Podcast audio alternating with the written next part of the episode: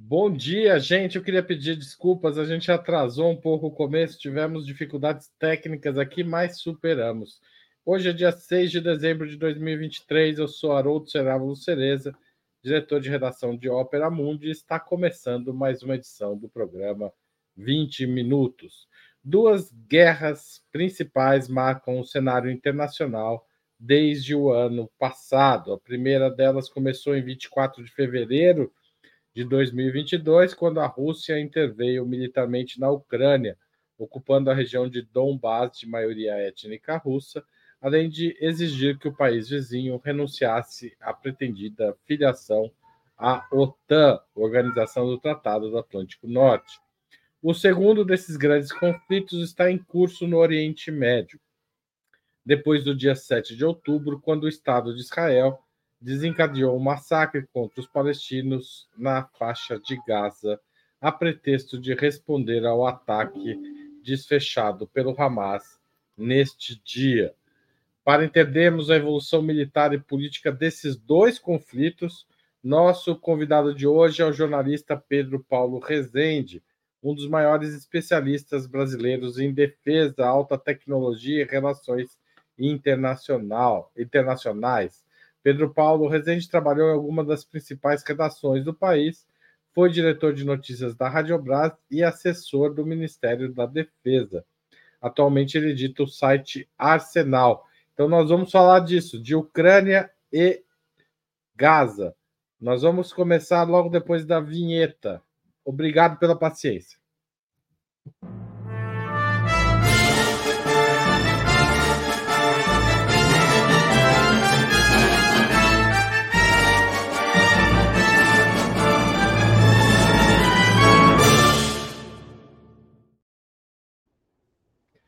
Bom dia, Pedro Paulo. É um prazer recebê-lo novamente aqui em Ópera Mundi. O prazer é todo meu. E, é, eu adoro essa, esse site. Né? A equipe de vocês é extremamente aguerrida. Né? E eu acompanho vocês desde o nascimento. Né? Obrigado. A gente está fazendo 15 anos amanhã, sabia? O primeiro post de Ópera Mundi foi feito no dia 8 de dezembro de 2008. Então, vamos lá. É, Audrey Yermak, chefe de gabinete do presidente ucraniano Volodymyr Zelensky, afirmou na terça-feira, dia 5 de dezembro, que o possível aumento do auxílio financeiro de Washington a Kiev poderia provocar um grande risco para as tropas ucranianas.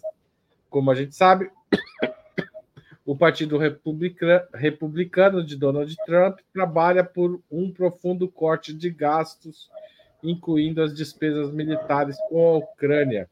Esse, esse cenário pode levar ao fim da guerra?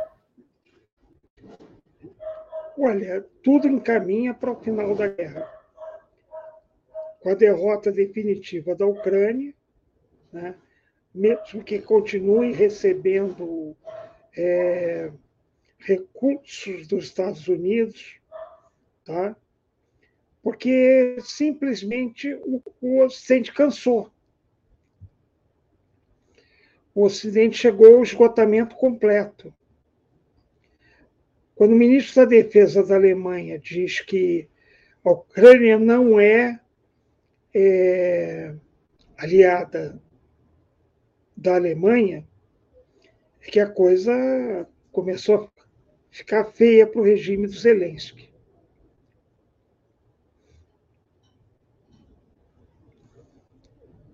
O corte de gastos dos Estados Unidos, se vier, é a decretação do fim da guerra. Olha, sim, vai ser a decretação do fim da guerra, queira ou não Estados Unidos. Na verdade, é, os ucranianos já tiveram, é, e eu não estou brincando, não estou brincando, algo em torno de 800 mil baixas. 800 mil baixas. Ou seja, é muita, muita gente morta Né? É... Esses dados são da Ucrânia ou da Rússia? De onde vêm esses dados, Pedro Paulo? Só para a gente entender um pouco melhor. Esses, esses dados são independentes. Tá? Não são nem da, nem da Rússia, nem da Ucrânia, são independentes. A ofensiva de junho da Ucrânia, portanto, fracassou. Ela não conseguiu recuperar território e, e avançar contra a presença russa. É o seguinte: não existe nenhuma lógica na guerra, na guerra quando você usa carne contra canhão. A superioridade material da Rússia é absoluta. Então, de um lado você tem gente, do outro lado, do outro lado você tem é, munição. É, é óbvio que vai haver um esgotamento. A Ucrânia já entrou na quinta onda de é, recrutamento. Ou seja, praticamente toda uma geração de ucranianos vai deixar de existir. A Ucrânia corre o risco de um quadro similar ao do Paraguai no final da guerra da Tríplice Aliança contra o Paraguai. Né? Simplesmente é... estava completamente despovoado há relatos assim tristíssimos de uma família, às vezes chefiada, chefiada por um garoto de 14 anos, com três ou quatro mulheres. Então, a situação é uma situação extre extremamente complexa. Tá? A questão econômica não é possível manter em termos de economia, não é possível manter a guerra para a Ucrânia. Em termos demográficos, também, também não. E os recursos que o, que o Ocidente, o Ocidente entregou para a Ucrânia eram absolutamente incapaz, incapazes de conter a Rússia.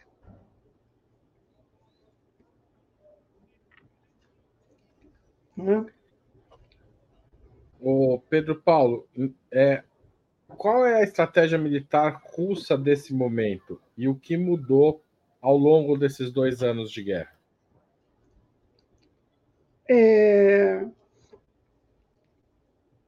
Eu vou comparar a Rússia a um jacaré. O jacaré fica quieto, né? deixa a vítima se aproximar e e aí ele ataca num bote só. É exatamente o que a Rússia fez. A Rússia mantém uma estratégia defensiva para causar perdas humanas à Ucrânia. E foi uma estratégia muito bem sucedida. Poderia ser mais rápido se o, usassem táticas mais agressivas, com mais gente. Né? Mas é, é, o, o Putin, eu acho que de uma maneira extremamente inteligente, preferiu comer pelas beiradas. Em lugar de uma guerra móvel, de uma guerra ágil, de destruição completa, não sei o que e tal, você vai e, e vai comendo pelas beiradinhas. Pelo contrário, eles deixaram a iniciativa com a Ucrânia. É como aquele que time que joga na defesa esperando a abertura de espaço. Exatamente isso. E, e você já nota cisões dentro da sociedade, sociedade ucraniana. Né? Então, Zelensky corre o risco de ser aquele líder que, que perde os liderados. Né? Perde os liderados. Ou seja, se você não, não tem liderado, que, que líder você é?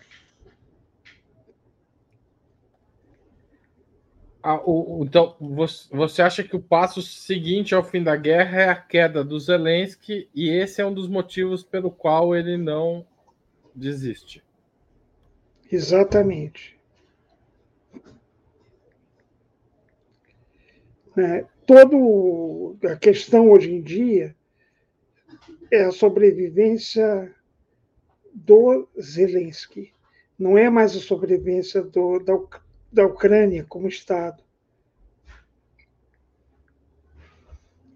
Se transformou num projeto praticamente é, é, pessoal.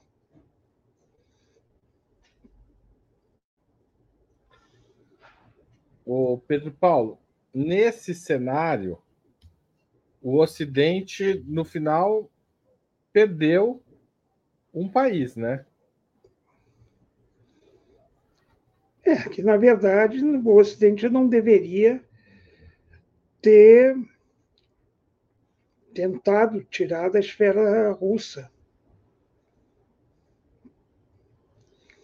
E o que é estranho é que em nenhum momento a, a, a Rússia queria tirar a Ucrânia da União Europeia.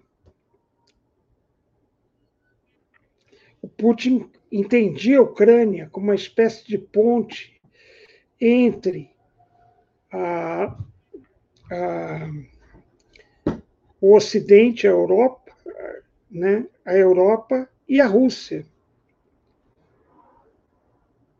Né, o episódio de Maidan é uma grande loucura. Por que, que ele é uma grande loucura? porque ele ocorre é, no momento em a Rússia né, é, simplesmente oferece um financiamento, não é nem financiamento, um investimento alto de 5 bilhões de dólares, né, depois que a União Europeia tinha negado um empréstimo de 700 milhões de euros. Ou seja, o, o Yanukovych estava naquela seguinte situação: precisava de, de financiamento, o Estado completamente falido pela Revolução Laranja, e a União Europeia se recusa a entregar empréstimos à Ucrânia de 700 milhões de, dólares, de euros e a Rússia oferece investimentos de 5 bilhões de dólares. Né? E há uma enorme revolta em função disso, porque o Yanukovych vai e aceita essa proposta todo aquele banho de sangue em Maidan ocorre dentro desse cenário. Havia é, milícias é, infiltradas dentro da multidão, extremamente violentas, de tendências neonazistas.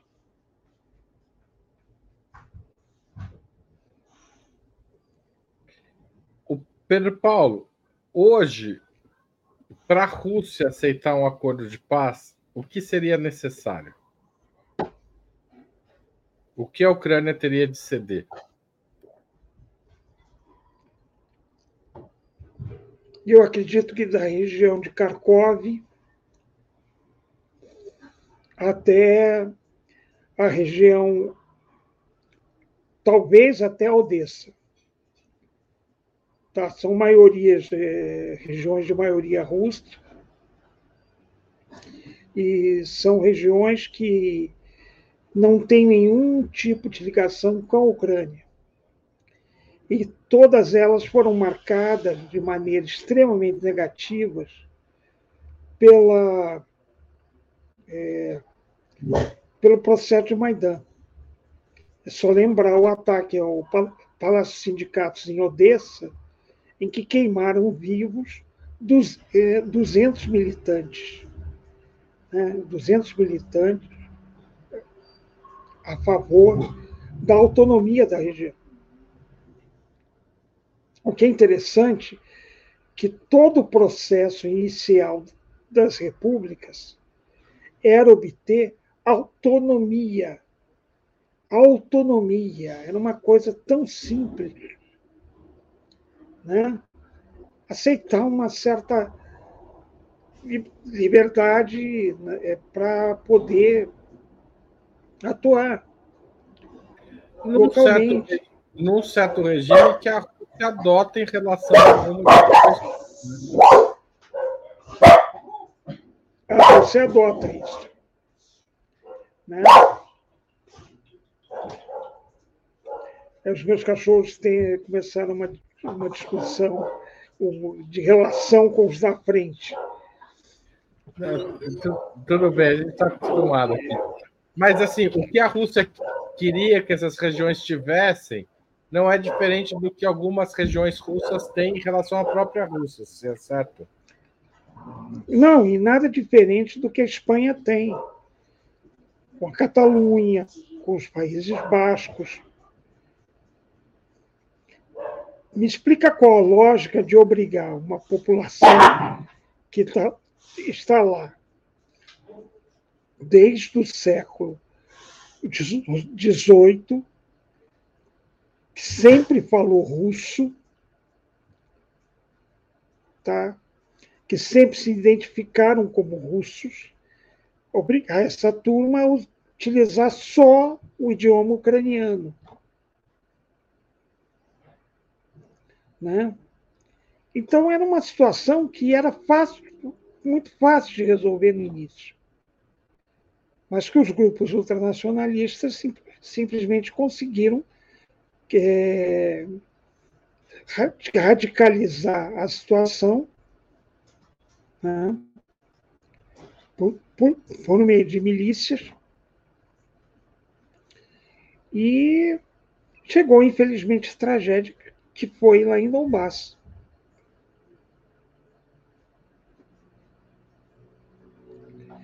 Pedro Paulo, essa guerra, é, desde o começo, ela é apontada, como está lembrando o Marco Castilho, como uma guerra de procuração, né? A Ucrânia fazendo uma espécie de guerra de procuração para os Estados Unidos. Os Estados Unidos e a OTAN estariam dispostos a aceitar uma saída negociada para a guerra, mesmo isso significando uma derrota da OTAN frente a Moscou? é o tal negócio. Vai chegar no, num ponto que a opinião da OTAN não será importante. Porque vai virar uma questão de sobrevivência para a Ucrânia.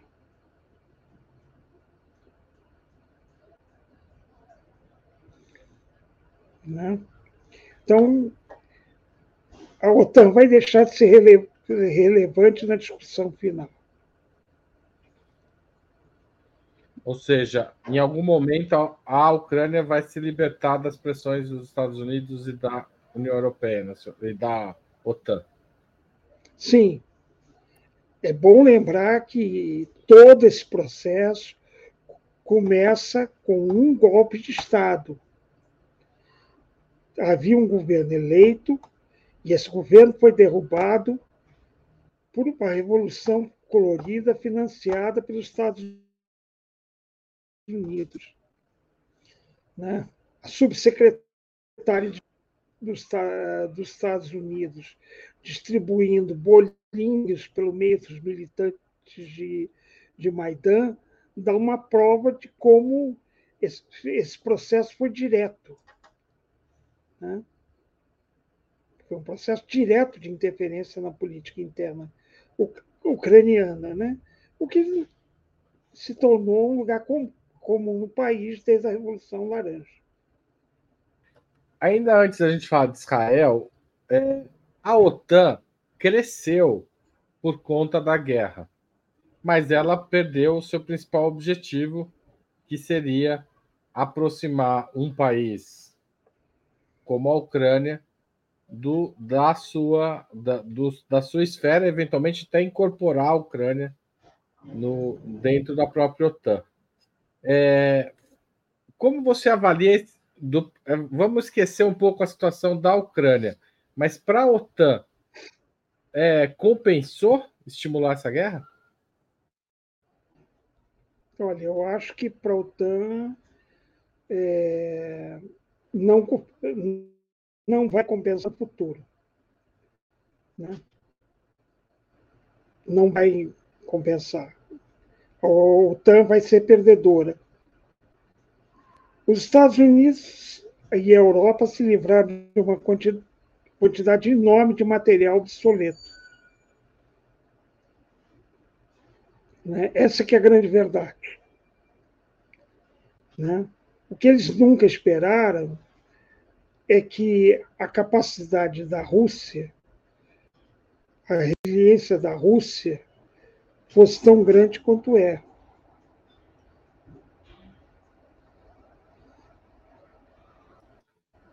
É, é bom lembrar o seguinte: a Rússia passa por, no momento por 14 mil sanções comerciais. 14 mil sanções comerciais. A vida da, da Rússia não mudou.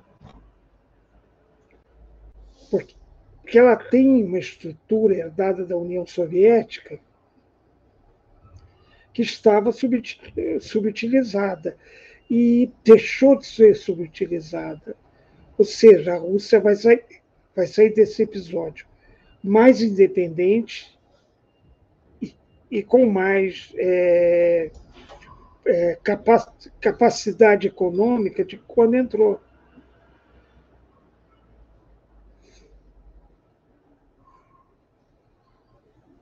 Ou seja, no balanço atual, você diria que a OTAN perdeu e a Rússia ganhou. Que a OTAN se livrou de equipamentos antigos, obsoletos, mas não chegou a montar uma nova cadeia produtiva de armamentos novos. E a Rússia conseguiu fazer as duas coisas: se livrar de equipamentos obsoletos e remontar a cadeia produtiva do, do setor armamentista. Sim. Ou seja, pode completar, desculpa. Não, é exatamente isso. Ou seja, as sanções entraram para enfraquecer a Rússia e ela economicamente está mais forte do que era.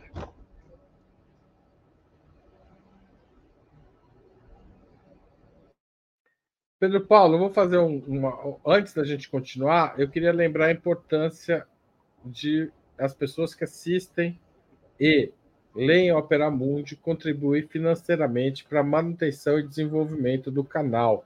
Como eu disse aqui, a gente está completando 15 anos e a, e a gente é sustentado essencialmente por vocês, né, que nos apoiam e nos assistem. Se vo vocês já conhecem as seis formas de contribuição, assinatura solidária no site operamundi.com.br barra apoio. Você pode também se tornar membro pagante do nosso canal no YouTube, mandar um super chat ou um super sticker durante as nossas transmissões. Um valeu demais quando estiver assistindo a, a programas gravados ou a qualquer momento do dia ou da noite.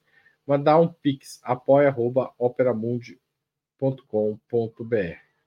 Queria informar também que o livro Contra o Sionismo, Retrato de uma Doutrina Colonial e Racista, ficou pronto está à venda no site da editora Alameda.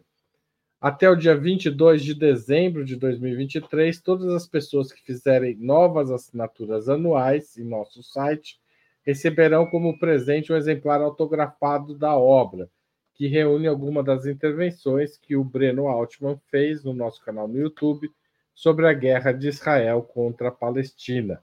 Para quem já tem uma assinatura em nosso site ou é membro pagante do canal no YouTube, Opera Mundi oferece um cupom de 50% de desconto.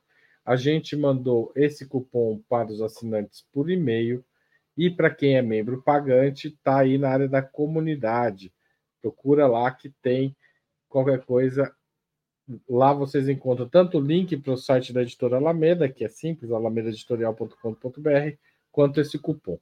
Nas próximas, na próxima semana vai haver três sessões, três noites de autógrafo do livro. No dia 11 de dezembro, segunda-feira, tem lançamento no Rio de Janeiro, na Livraria Leonardo da Vinci, às 18 horas.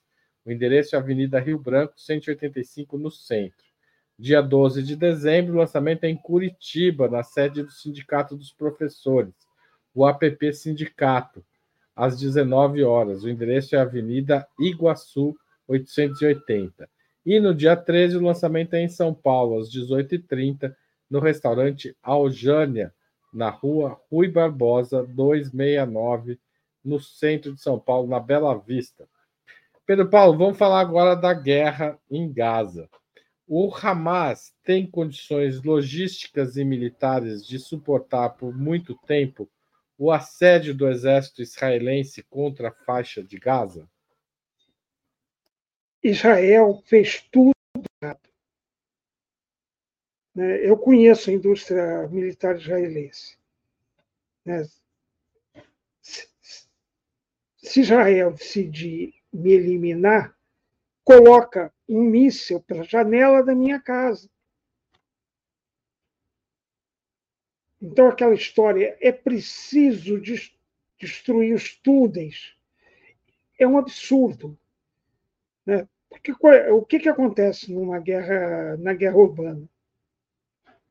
Quando você transforma prédios em escombros, você abre áreas de, prote de proteção para a guerrilha, em lugar de é, impedir a criação dessas áreas. Ou seja, num quadro você tem áreas abertas, você faz a progressão militar por terra, né? estão abertas. Você tem um controle da situação. Na outra situação, você simplesmente transformou tudo em ruínas. A rede de túneis do Hamas ela é uma rede que foi criada por Israel, acreditem se quiser. Tá? O Ehud Barak,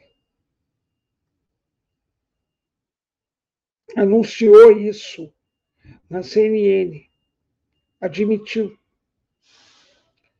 Né? Fomos nós que, que criamos a rede. Por isso que a gente sabia que tinha um bunker embaixo do, do hospital. Né? Qual seria a coisa mais sensata a se fazer? Um approach limpo, tá? com apoio aéreo aproximado, uma vez que o Hamas não tem defesa antiaérea, né? gradual, mantendo a cidade como, como era. Mas a questão que eu já falei isso um monte de vezes, inclusive escrevi sobre, sobre isso. Israel e o Hamas é, existem em simbiose. O Hamas é fruto de investimentos do Mossad. O objetivo de Israel era esvaziar o Fatah. Então, o que, que eles fizeram? Escolheram uma facção bem radical. Tá? Tudo isso para inviabilizar os acordos de paz né, que foram firmados em Camp Davis. É, criaram, um grupo extremamente radical, financiaram esse grupo, E a direita, e tudo isso foi a partir do momento que a direita israelense assumiu o controle do país. Então, a direita é, israelense, o Hamas, são, são do, dois lados da mesma moeda. O Hamas é um grupo terrorista, não tenho a menor dúvida disso. Só que Israel é um Estado terrorista. Em lugar, em lugar de é, combater de uma forma é, dentro dos limites das leis de guerra, Israel simplesmente resolveu punir a população civil. Então, o que, que acontece? O Hamas, por incrível que pareça, conseguiu fortes vantagens da defesa contra as forças de Israel. Israel começou, começou não, Israel sonega as informações sobre perdas humanas das suas forças desde o início do conflito. Né? Tá? Agora, tem uma rede de túneis imensa debaixo de casa. Essa rede de, de túneis foi reforçada pelos destroços da cidade. Gaza não existe mais. Tá? É praticamente a reedição da história de, de Cartago. Né? E simplesmente o, os, os efeitos disso na população Cristina serão extremamente duradouros. Como é, o, Hamas, o Hamas, apesar de um grupo terrorista, passa a ser símbolo da resistência palestina.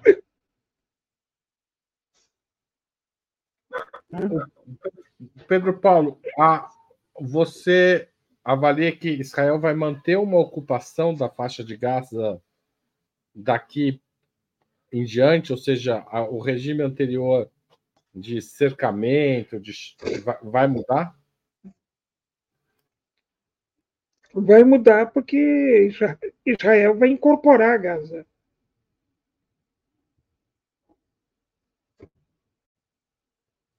Vai incorporar Gaza ao seu território.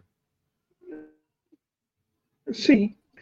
Da mesma maneira que vai continuar ampliando os avanços dentro da Cisjordânia.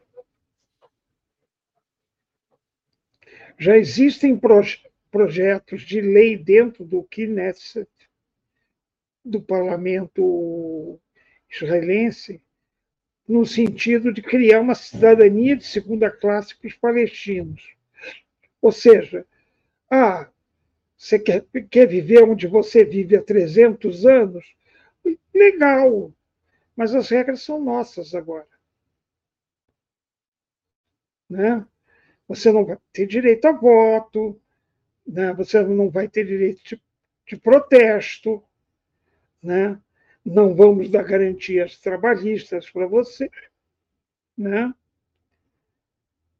Porque a terra agora é nossa. Não importa que você está ali, né? Há dois mil anos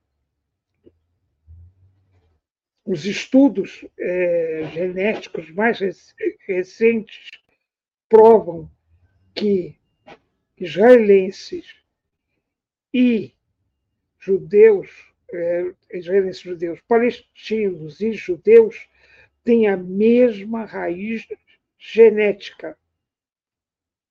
Tá?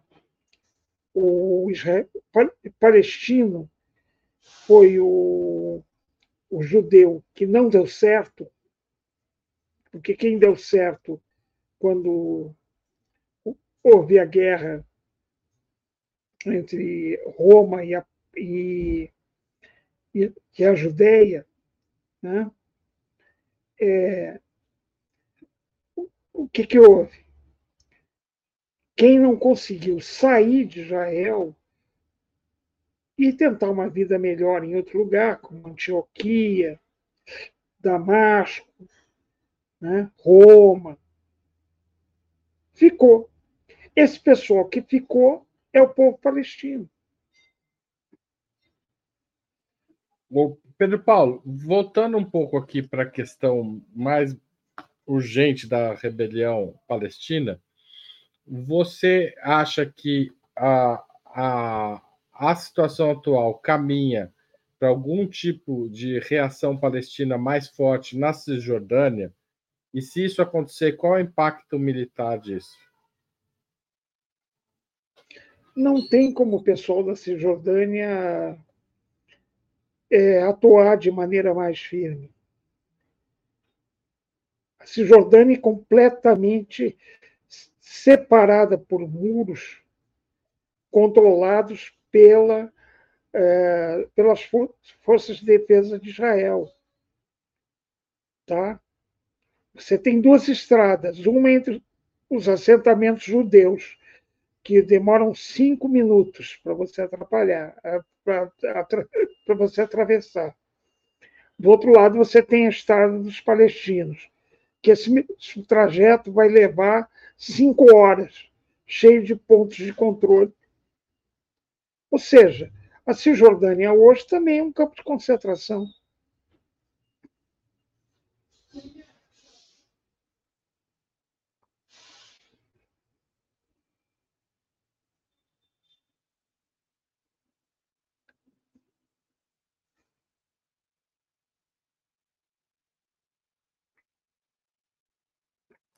Eu não estou te ouvindo, Haroldo. Desculpa, desculpa. Você acha difícil que, que algo semelhante ao que aconteceu no dia 7 de outubro ocorra a partir da Cisjordânia, mesmo que haja uma certa radicalização dos palestinos que lá vivem? Sim. A grande solução para Israel seria a criação de dois estados. Agora, num lugar onde a direita assumiu o controle total da sociedade, que é uma direita extremamente radical e violenta, né? é, é muito complicado. Você tem uma lei hoje em dia que passou, passou pelas cortes de Israel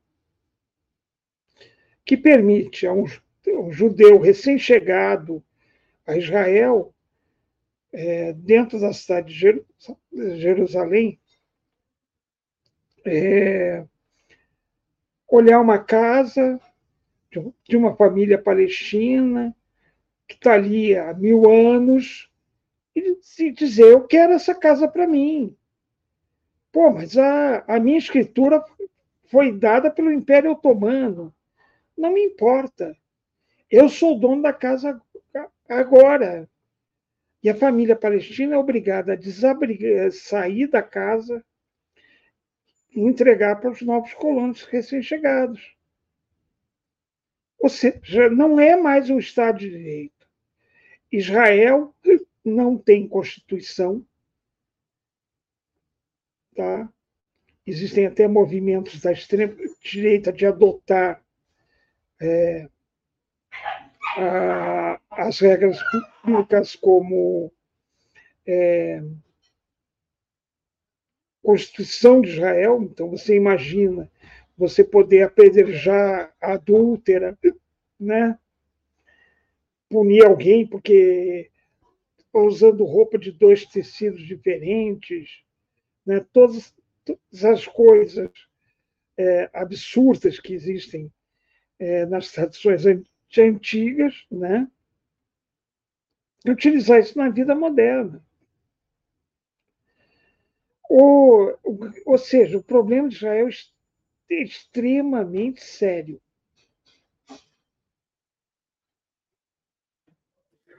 Pedro Paulo, qual é, você avalia a possibilidade de que algum país árabe da região mude a sua posição de relativa neutralidade nesse conflito, pelo menos do ponto de vista bélico? É, Irã e Síria têm algum papel militar a cumprir ou elas, eles têm problemas demais para assumir uma posição explícita contra Israel? A Síria, coitada, né? A Síria foi fatiada, né, nos últimos anos, né? Então não tem nenhuma capacidade de é, resistência. Israel tem mais carros de combate, mais aviões de alta capacidade, tá? E mais navios equipados é, até com armas de destruição em massa, ou seja, armas nucleares, que todos os países da região juntos.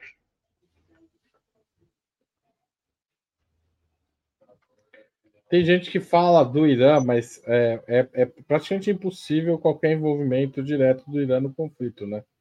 Do ponto de vista geográfico e, inclusive, de armamento militar, né? Não, aí que está a questão.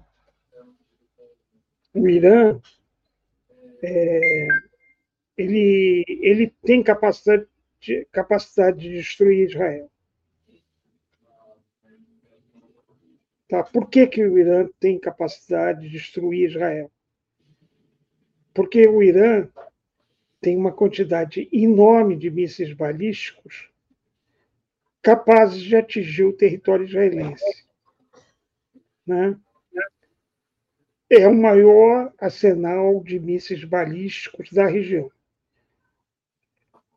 Tá? E você tem que levar em conta que já é uma área muito pequena Palestina é uma área muito pequena. Né? Se você destrói as usinas nucleares de Dimot né, e outras que Israel tem, são umas cinco. Você cria uma situação radiológica insustentável. Ou seja, em vez de uma bomba nuclear, você tem uma bomba, bomba suja.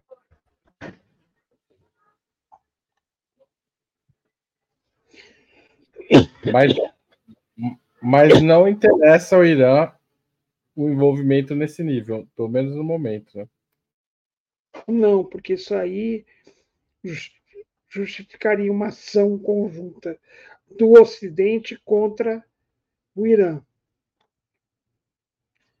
Tá? Se Israel fizer a bobagem de atacar o Irã, e tem radicais israelenses que defendem esse tipo de envolvimento, né? o, Irã pode ter que responder. Entendi. Pedro Paulo, é, qual o papel que a Rússia e, Rússia e China poderiam ter numa eventual internacionalização do conflito? Você acha que há possibilidade de internacionalização, em primeiro lugar? E se acontecer, qual seria o papel de Rússia e China? Olha, no momento, não há possibilidade de internacionalizar o, o, o, o conflito. Tá? Não há essa possibilidade. Israel age do jeito que quer porque tem o apoio americano.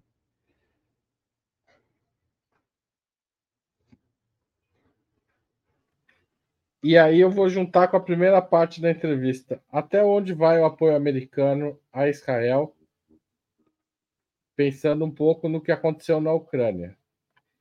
Tanto do ponto de vista até quando os Estados Unidos apoiarão Israel, e também até que ponto esse apoio de fato se sustenta considerando os problemas da região.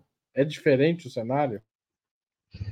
É muito diferente, porque Israel tem um apoio é, muito grande da opinião pública americana. principalmente de grandes conglomerados financeiros. Esses conglomerados financeiros eles conseguem é, controlar boa parte do Congresso. Né? E esse apoio é, é muito mais firme do que o apoio é, que foi dado à Ucrânia. Israel tem um cheque em branco. A Ucrânia não tem.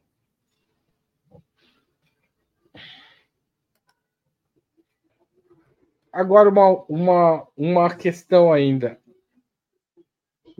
É, o exército israelense pode ser batido de alguma forma? Você apontou a possibilidade do, do Irã, mas para além disso, existe alguma outra forma? Ou a, a superioridade bélica de Israel neste conflito é absolutamente desproporcional a, e, e de, de fato não há caminho que não seja pressão política contra Israel. Não, não. é o seguinte: Israel vai sofrer muito mais baixas do que previa. E isso na população israelense causa traumas bastante grandes, porque é uma população, uma população relativamente pequena, você tem é, 6 milhões de judeus, né? E, por outro lado, é, você tem, um, um, nesse momento, uma total aversão da comunidade internacional. Né? Hoje em dia, Israel age com apenas com o suporte dos Estados Unidos. A comunidade europeia já se afastou de Israel nessa questão. Né? Países como o Japão, como a China, como é, ou seja, todos os países sempre apoiaram é, Israel, todos eles estão, estão apavorados com o que Israel faz em Gaza.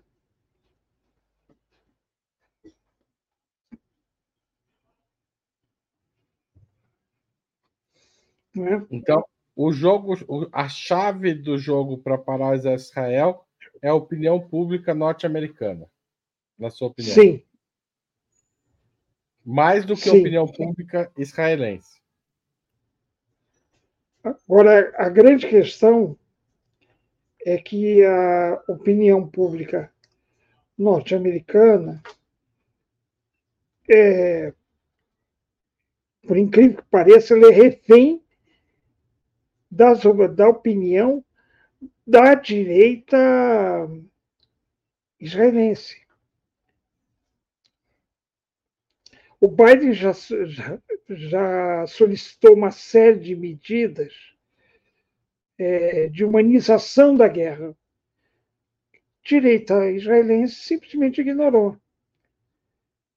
O problema é que uma proposta que tinha alguns atrativos no início, tá? simplesmente é, se transformou num pesadelo, num, pesadelo, num estado de apartheid.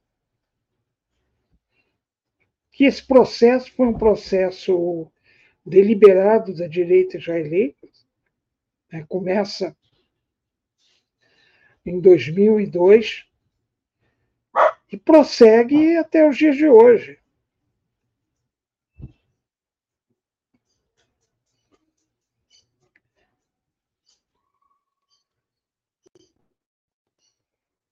Pedro Paulo, a gente está chegando ao final aqui do, da nossa entrevista, mas eu queria fazer, primeiro agradecer as pessoas que fizeram super chat, a Maria Helena, o Fernando Castro e a Fausta Denereas.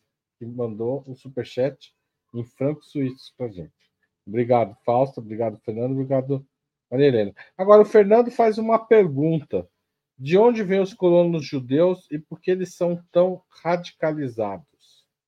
Você está pensando nos colonos judeus de, da Cisjordânia, essencialmente. Não sei se estou certo, mas você podia comentar isso? Esse pessoal eh, tem boa parte vem dos Estados Unidos e da Europa do Leste. E são grupos que são facilmente manipulados por políticas populistas. Só para você ter uma ideia da força desse movimento, hoje em dia, toda diplomacia israelense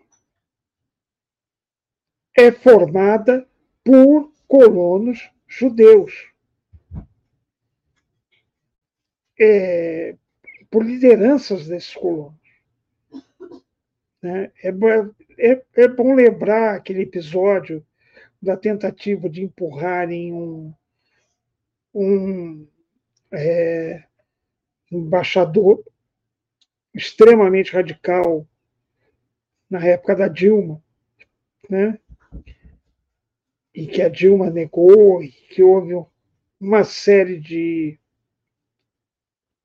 de é, protestos até a favor de Israel, dizendo não, a Dilma teria que, que ter aceitado né, o pobre do embaixador, o pobre do embaixador era líder de um grupo que poucos meses antes tá, cercou um garoto palestino, obrigou o garoto a tomar gasolina e colocaram fogo no garoto. Ou seja, é um pessoal que não tem nível, é, não tem, como é que eu vou dizer, é, a capacidade de fazer o mal é inimaginável. E essa turma dá as cartas hoje na política de Israel.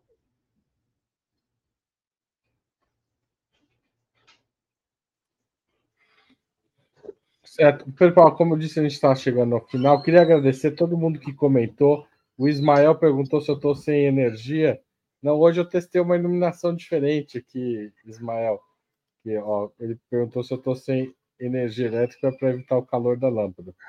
As duas coisas. Não, eu estou com energia, mas estou evitando o calor da lâmpada e eu achei que ficou boa a iluminação hoje. Mas se vocês me digam aí se alguém quiser comentar isso, tá certo? Mas a gente está chegando ao final do programa e a gente sempre pergunta aos nossos convidados, é, é, Pedro Paulo, uma sugestão de livro e uma sugestão de filme e ou série. Quais são as suas sugestões? Olha, hoje eu, eu não tenho assim uma, uma sugestão de, de série, de livro, porque a quantidade, o nível de barbárie chegou num nível tal que não tem nada que, que a gente possa, sabe, levantar, né? Talvez destruição de Cartago, né? né? É, o avanço dos bárbaros sobre o Império Romano. Seja, nós chegamos num nível tal de desumanidade que eu não consigo é, definir uma obra. Né? Sobre a Ucrânia, eu sugeriria o, o livro do Rodolfo Laterza, tá? que é um livro sobre a Ucrânia, muito, muito interessante, que mostra a realidade do front diante do noticiário é, internacional. Né?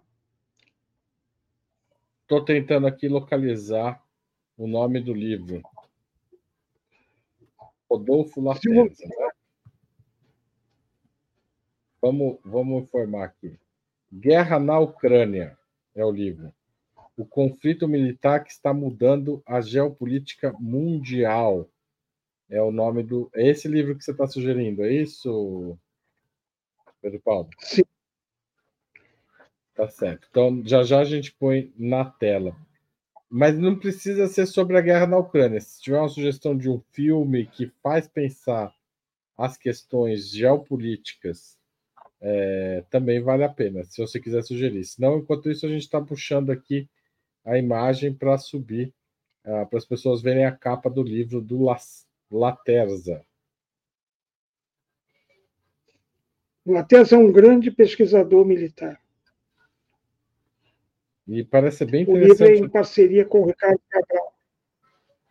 O livro está mal divulgado, mas é um livro bastante interessante. Né? Pensando aqui o que poderia representar o momento atual, é. Bom, um meteoro caindo em cima da Terra. Né? Pode ser uma solução dessas, assim. Algo, algum filme que trate nesse sentido. Tá, espera um pouquinho que eu vou colocar na tela o, o, o, a capa do livro. Ainda mais que você falou que está mal divulgado, mais um motivo para a gente fazer um esforço aqui extra. Olha lá. Guerra na Ucrânia. Tá certo? Essa é a capa do livro. Rodolfo Queiroz Latesa, com o autor Ricardo Pereira Cabral e o organizador Pedro Silva Dumont. A editora é de Plácido. Eu encontrei a referência desse livro na Amazon. Deve ter em outros lugares por aí, inclusive no site do próprio Latesa, que também é, tá, tá, tá por aí. Tá certo? É, Pedro Paulo, muito obrigado por essa entrevista. Eu acho esse nível de conhecimento técnico e objetivo sobre as questões da guerra falta muito na nossa imprensa e você colabora muito conosco atualizando a gente sobre a parte, digamos, o campo de batalha mesmo que está acontecendo nesses dois conflitos que de fato são marcantes nesse momento da nossa história. Obrigado por participar, obrigado por todo o esforço técnico para a gente resolver as questões. Eu tenho certeza que as pessoas gostaram muito dessa conversa. Eu agradeço muito a oportunidade. Né? Eu adoro o Opera Mundi, para mim é sempre bom dar um pulinho aqui e conversar com vocês. Tá certo. Queria agradecer a todo mundo também que está preocupado com o Breno, porque o Santos é, foi rebaixado. É, realmente estamos é, bastante. O, o Breno realmente não está nos seus dias mais felizes, considerando isso. Mas muito obrigado a todo mundo que assistiu, colaborou, contribuiu, compartilhou e até amanhã com mais um programa 20 minutos. Valeu, gente. Até mais. Tchau, tchau.